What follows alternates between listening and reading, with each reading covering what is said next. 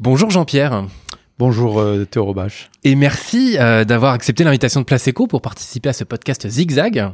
Alors euh, Jean-Pierre, dans cet échange, on va parler de, de votre parcours du château euh, Chaspline, situé ici, on y est, euh, en appellation Moulian-Médoc, de l'assemblage que vous faites entre le vin et l'art contemporain, et euh, depuis plus de dix ans avec Céline, votre épouse, et d'un sujet qui vous tient particulièrement à cœur, dont on parlera un peu en fin d'épisode, l'agritech. On vient d'en parler en off, voilà.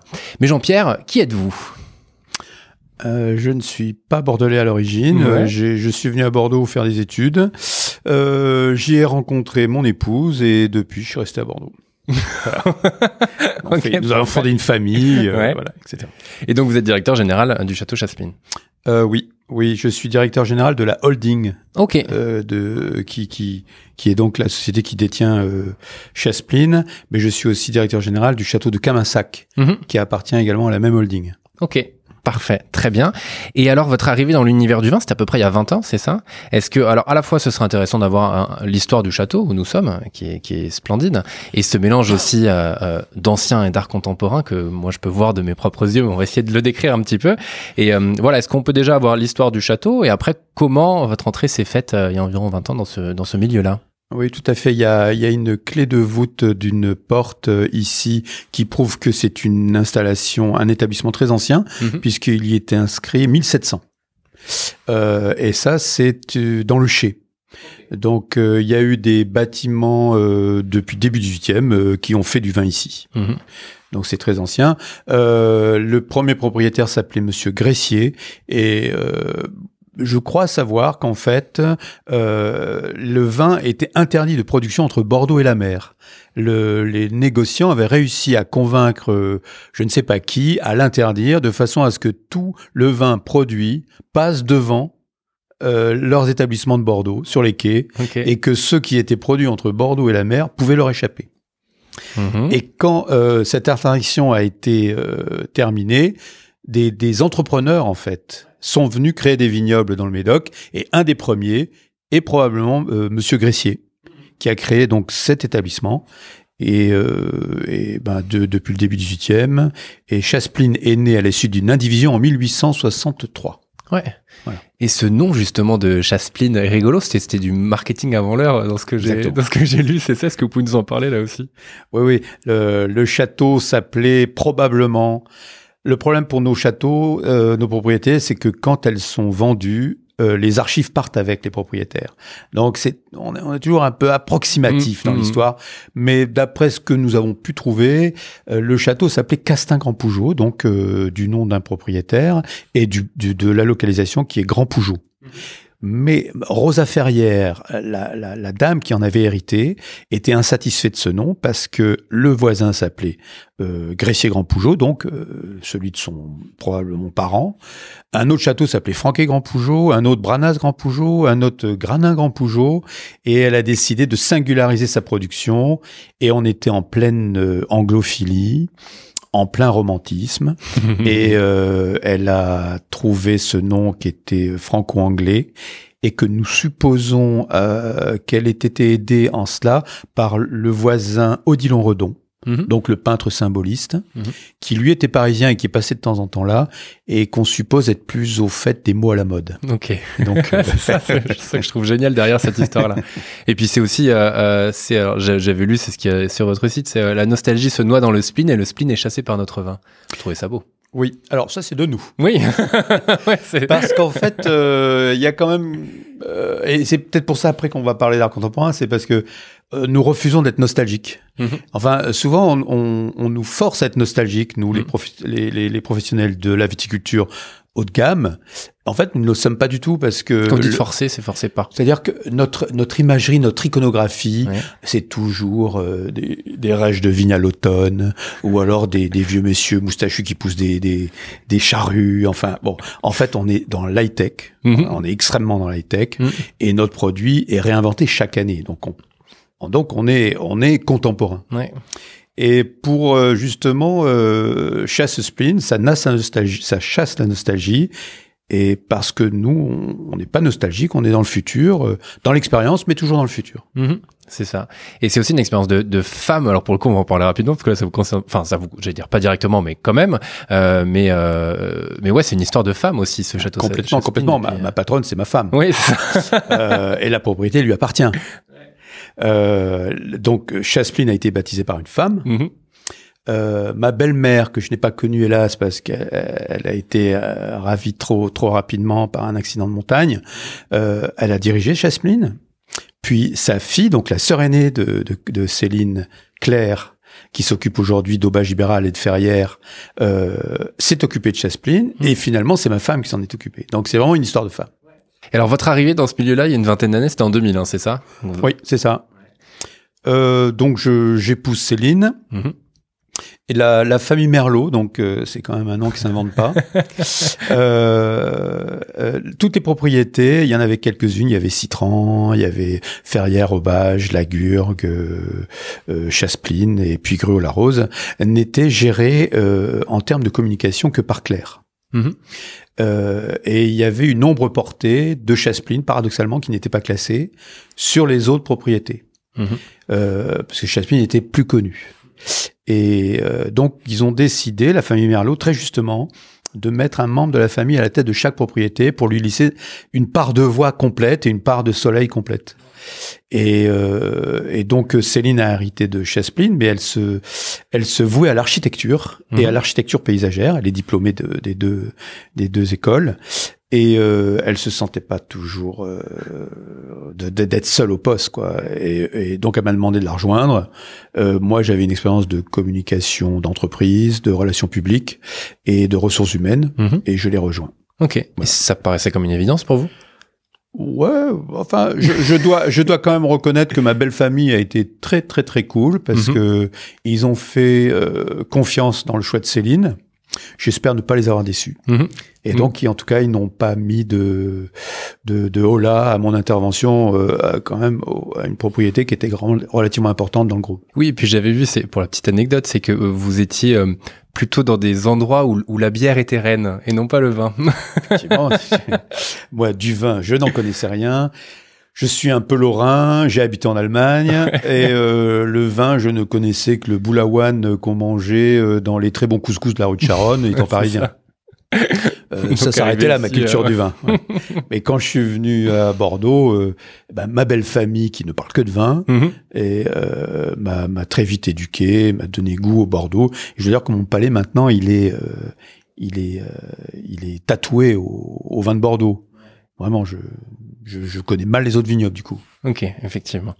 Euh, et donc, euh, déjà tout à l'heure, vous aviez dit, euh, enfin, c'est un endroit qui est très connu, mais, mais pourquoi Qu'est-ce qui fait sa renommée au final pour ceux qui le connaissent pas au cas où? Alors, puisqu'on est dans un journal économique, Ouais. je vais euh, pas simplement dire que le vin est excellent et qu'il Mhm. a su conquérir un, un parterre nombreux. Euh, Jacques Merlot, le, le grand-père de Céline, est quelqu'un qui a accompagné très tôt l'essor de la grande distribution quand elle a souhaité vendre du vin dans ses linéaires. Mhm. Euh, Jacques Merlot est un compagnon de route de, de Pierre-Loup euh, Allais, donc le fondateur euh, de, du groupe Promodès, qui avait les groupes euh, Mammouth, je crois, des trucs comme ça, qui ensuite a, a, a fusionné avec Carrefour. Et donc euh, là où il y avait un magasin qui s'installait, il voulait des linéaires de vin, et Jacques était là pour le pour, les le remplir. les remplir, ouais. Euh, donc Jacques a amené la grande distribution à Bordeaux. Mhm. Alors après, c'est un compagnonnage euh, qui va coup-ci coup-ça, mais Ouais. mais on a toujours besoin d'eux de temps en temps. euh, et puis, euh, ben, était dans ses linéaires et sa notoriété a fortement cru Mm. avec euh, la présence dans les linéaires des supermarchés. Mm, c'est ça. Mm. Parce qu'aujourd'hui, euh, rapidement, c'est à peu près 400 000 bouteilles par an. C'est ça? Un peu moins Un maintenant. petit peu moins? Ouais, on en a fait jusqu'à 500 000, figurez-vous. Ok. Euh, Ce qui est quand même euh, beaucoup pour. qui est beaucoup, euh, qui est ouais, beaucoup. Parce qu'on a une, il y a une centaine Ouais. d'hectares, c'est ça à peu près oui, oui, oui. Il y avait Ouais. 105 hectares. Mhm. on nous oscillons entre 103, 105. Ok. euh, voilà. Et en 2004, on a fait 500 000 bouteilles. Et je vous invite à goûter un 2004. Vous allez Mhm. voir qu'on ne peut pas nous reprocher euh, la- le manque de qualité du vin malgré Ouais. le nombre de produits. Vraiment. Ok. Et donc le, la qual- le, le nombre de bouteilles produits, à mon avis, est assez euh, décorrélé de la qualité. Je Mm. pense que sur nos terroirs, euh, plantés à haute densité, sur des graves profondes, on peut faire beaucoup de vin et de très bons vins. Ouais. Bon, parenthèse. Et cette euh, l'art dans tout ça, euh, parce qu'il est aussi connu pour ça, euh, ce, ce, ce lieu. euh, comment il arrive et comment vous mariez ou pas d'ailleurs les deux en fait? En fait, nos- toujours euh, un peu complexé, euh, de, un peu gêné euh, de se, de s'entendre dire que nous sommes des artistes, Mhm. ce que nous ne sommes pas. Euh, on a voulu euh, peut-être mettre l'accent sur justement le travail d'artistes, qui eux le sont vraiment. Euh, nous, nous sommes des. c'est- un, un peu un, un speech que je tiens. Ma phrase est toute faite, vous m'excuserez, mais euh, oui, nous produisons une commodité de luxe, euh, de l'artisanat de précision, euh, parfois high tech, mais nous ne sommes pas des artistes. Même si ce qu'on fait est un service rendu à l'humanité, de des bons vins qui est, qui peuvent amener un peu d'ivresse de temps en temps. euh, je trouve que c'est une moments, fonction ouais, sociale. euh, Exactement. mais euh, nous ne sommes pas des artistes et de par le nom Chaspline qui évoque quand même la, la poésie et la poésie on n'est pas très loin de l'art Ouais. et, euh, et, et ayant Céline ayant grandi à Bordeaux où on trouve le CAPC Mhm. qui était une des scènes majeures de l'art contemporain en France. Elle était très ouverte à ça. Moi-même, euh, ayant fréquenté pas mal d'artistes dans ma jeunesse, euh, on a décidé de montrer euh, de l'art parce que nous avions euh, l'aile de Gressier-Grand-Pougeot, qui est juste derrière le château Chaspline, qui était, qui était, qui devait être utilisé. Donc on en a fait un white cube et on a montré des artistes. Ok. Et, et ça, et ça, ça commence. euh, comment exactement? Vous vous mettez tous les deux rapidement d'accord euh, en vous disant bon ben on va intégrer l'art ici. Et Oui, les- ça oui. Ouais, ça ouais. Oui, oui. Et la, la première œuvre ou les premières œuvres, alors euh, il y a connu, euh, et j'a- j'arrive à les voir d'ici, c'est les fameuses bottes euh, de Lilian Bourgeois pour le coup. Oui. Euh, comment euh, comment ça s'est fait petit à petit en fait, parce que ça commence par une, mais après au bout d'un moment. euh, Alors en fait, euh, ça peut paraître un peu cynique euh, ce que je vais vous dire, c'est que nous sommes euh, le no-touriste a forcément euh, fortement euh, cru dans notre région mhm. parce que c'est la loi euh, de 2009 de François Fillon qui a autorisé à récupérer la TVA et de, de mettre à bas les frais somptuaires. Du coup, euh, beaucoup de châtelains ont pu investir le château en tant qu'outil de communication. Avant, c'était très difficile. Il y a des procès retentissants euh, où les gens ont dû rembourser et des pénalités. Enfin. Et donc, c'était des châteaux que le monde nous enviait, que nous avions sur nos étiquettes, qui étaient copiés dans tous les vignobles du monde, Mhm. mais on n'avait pas le droit de les utiliser en tant qu'outil de communication et de marketing. Bon, Monsieur Fillon, on en pense qu'on veut, mais au moins il a fait ça. ça a changé. Ouais. Et euh, du coup, euh, on a pu investir le château et penser à, à le sous un angle singulier pour, pour se différencier un peu. Et on a, on a, on a pensé que la manière d'être singulier, mais le plus sincère possible, c'était peut-être de ramener de l'art au château, puisque c'était une passion euh, que nous avions. Et le première œuvre euh, symbolique, c'est effectivement les deux grandes bottes de 3 mètres de haut de Lilian Bourgeat, que nous avons mis euh, dans la perspective du château.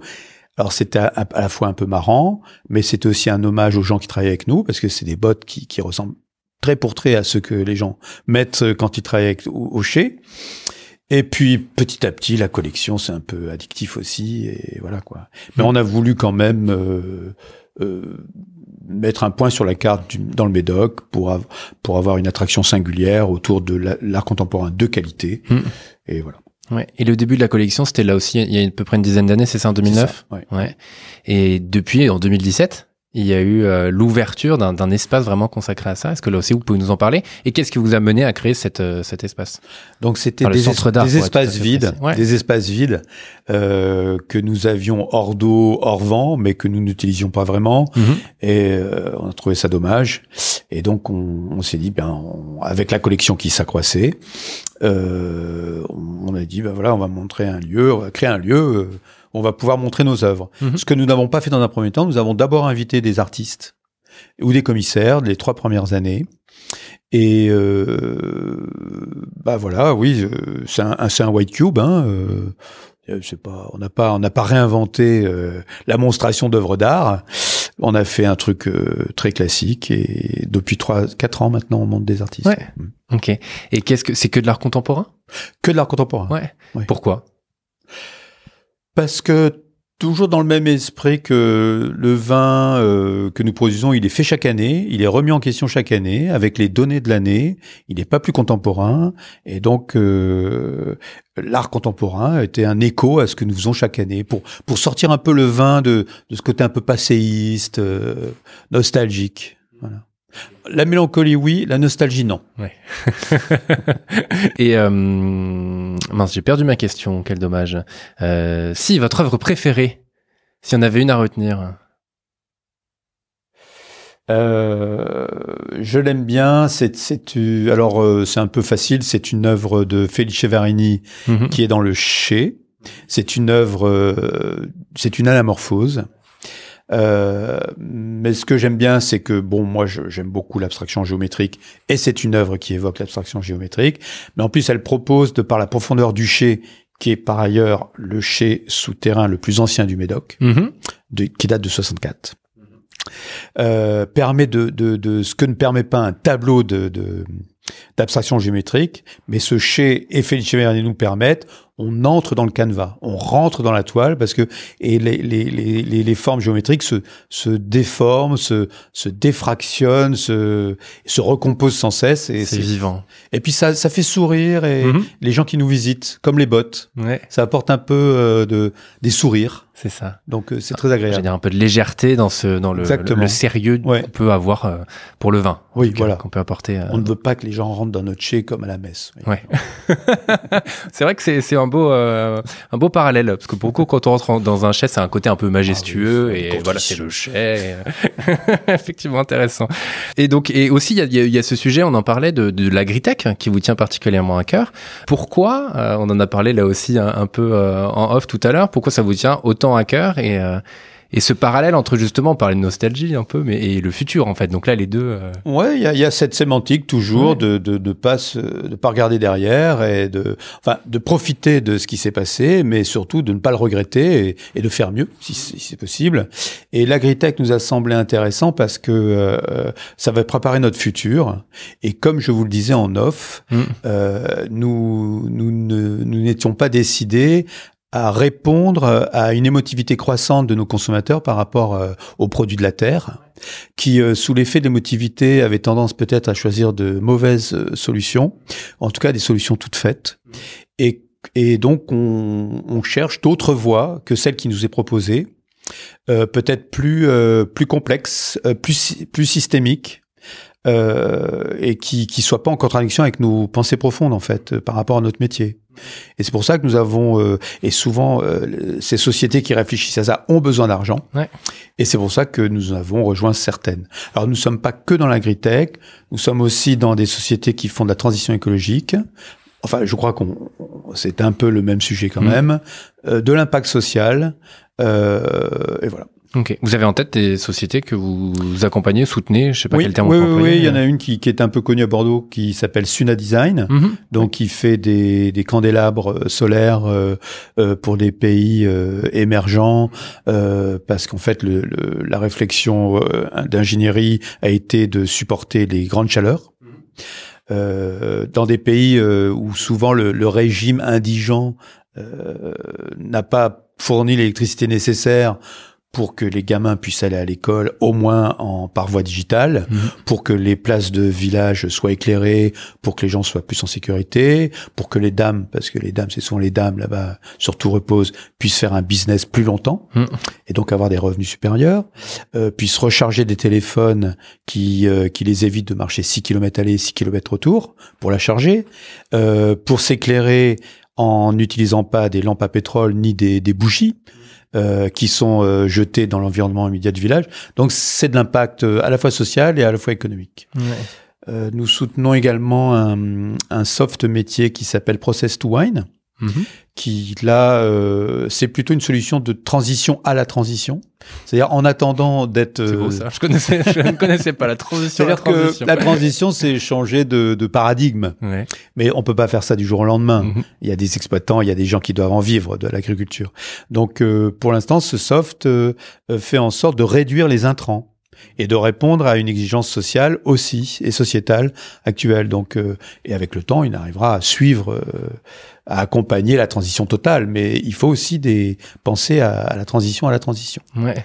Et donc, euh, Process to Wine y pense. En plus, c'est un, c'est un, c'est un cœur de, un cœur d'entreprise agricole, euh, autant sociétal que technique, que, euh, que douanier, euh, tout rentre dedans. Aujourd'hui, avec les, la génération d'ingénieurs qui sortent des écoles, euh, on est obligé de leur mettre un soft entre les mains euh, parce qu'un carnet ou un tableau Excel, euh, ça va les angoisser. Donc, il faut leur mettre des produits qui peuvent répondre à leur technicité. Et comment vous les, vous les identifiez, ces personnes-là? Est-ce que c'est des entreprises qui viennent toquer chez vous parce que ça commence à se savoir ou ça se sait déjà depuis longtemps? Alors Je ça, sais pas. ça, ça commence à se savoir Ouais. et des fois ça m'ennuie parce que je suis obligé de décliner des propositions très intéressantes, mais nous ne sommes que viticulteurs Ouais. et voilà. c'est l'argent que produit la viticulture qui nous permet d'investir et rien d'autre. Hein. Euh, mais oui, on préfère connaître les gens, on préfère les rencontrer. Il faut pas tomber sur des illuminés, il faut tomber sur des gens qui ont la tête sur les épaules. Mm. Parce qu'avoir un, beau un beau projet, c'est pas suffisant. Il faut savoir s'accompagner. euh, Puis après, vous êtes chef d'entreprise avec euh, Exactement. tous les aléas des chefs d'entreprise. Il Ouais. faut, faut, faut Il y en savoir gérer quand tout ça. on est Quoi. entrepreneur, il y en a, il y en a un petit peu. Donc oui, on préfère les rencontrer.